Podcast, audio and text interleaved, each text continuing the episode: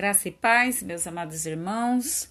Gostaria de convidá-los para uma reflexão neste momento no livro de Isaías, no capítulo 53, no versículo 5, onde diz o seguinte: Mas ele foi transpassado por causa das nossas transgressões, foi esmagado por causa de nossas iniquidades. O castigo que nos trouxe paz estava sobre ele, e pelas suas feridas fomos curados no livro de Lucas, no versículo 22, de 40 a 44, diz que chegou àquele lugar e disse-lhes: Orai, para que não entreis em tentação. E apartou-se deles cerca de um tiro de pedra, e pondo-se-lhe de joelhos, orava, dizendo: Pai, se queres, passa de mim este cálice. Todavia, não se faça a minha vontade, mas a tua. E apareceu-lhe um anjo do céu que o fortalecia e, posto em agonia, orava mais intensamente, e o seu suor tornou-se como grandes gotas de sangue que corriam até o chão.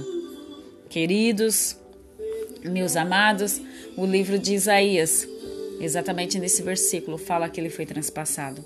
A sua carne, ela foi furada, ela foi rasgada por uma lança, mesmo sem ter culpa e mesmo sem ter transgressão, mesmo sem merecer, ele foi machucado, ele foi esmagado, foi moído, ele sentiu dor, talvez uma dor que nós nunca tenhamos sentido, nem conheçamos de tão grande, tão intensa e inimaginável.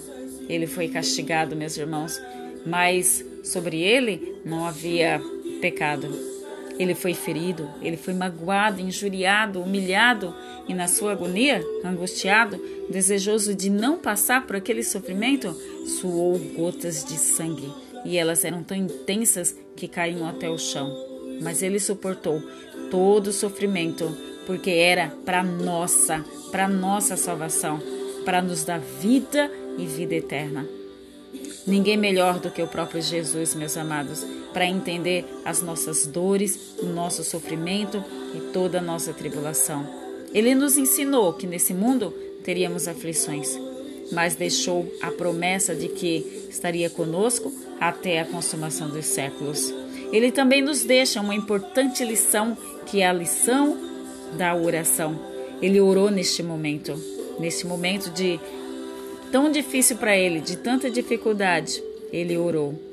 Amados, ore, peça, clame ao Senhor até que a sua alma ela alcance a paz tão desejada, tão almejada. Amados, eu deixo essa reflexão e que ela produza uma grande transformação na nossa fé. Que Deus os abençoe. Em nome do Senhor Jesus.